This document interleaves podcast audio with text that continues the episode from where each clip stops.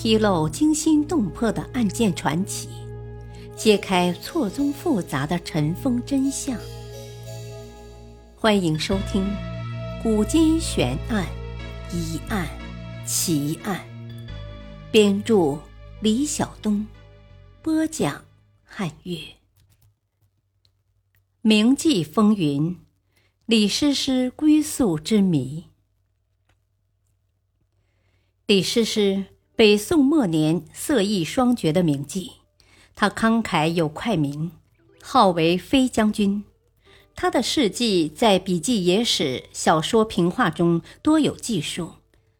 较早的可见张端义、桂尔吉、张邦基、莫庄漫录，宋代评话宣和遗事。李师师是北宋末年。灌溉满京华色艺双绝的名妓，他的事迹虽不见于正史纪传，但在笔记野史小说里却也够热闹的。其事迹颇具传奇色彩，也间接证明了李师师的才情容貌非常人能及。据传曾深受宋徽宗喜爱，并受宋朝著名词人周邦彦的垂青。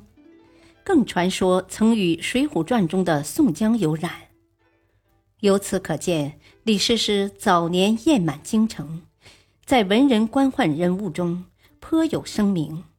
他与宋徽宗的故事也传为一时佳话。而宋徽宗被掳，北宋亡后，李师师的下落也成为千古之谜。笔记野史中也众说纷纭。其遭际悲凉透心，谁也想不到，一个人人皆知的昏君，却是一位重情重义的男人。尤其是他对李师师的感情，真是让人感动至极。据说，宋徽宗临死前最想见到的人就是李师师了。可惜那时金兵入关，宋徽宗逃跑，李师师不见踪影。后来，他到处寻找徽宗的踪迹，最后终于在一个庙里找到了徽宗，只可惜是最后一面。徽宗早已奄奄一息，不过他还是见到了李师师最后一面。他叫着师师的名字离开了人世。这样轰轰烈烈的爱情，在皇帝与歌妓之间的确难得。据史料记载。宋徽宗曾赐给李师师黄金、白银多达十万余两，为了他，竟然在皇宫和李师师所住的镇安坊之间开挖了一条地下暗道。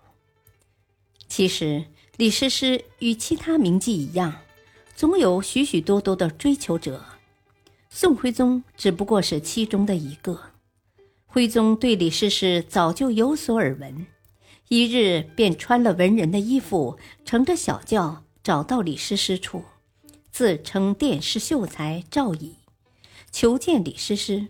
终于目睹了李师师的芳容，鬓雅凝翠，环凤含青，秋水为神，玉为骨，肤容如面，柳如眉。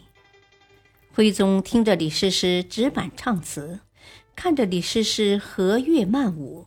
几杯美酒下肚，已经神魂颠倒，便去拥了李师师同入罗帷。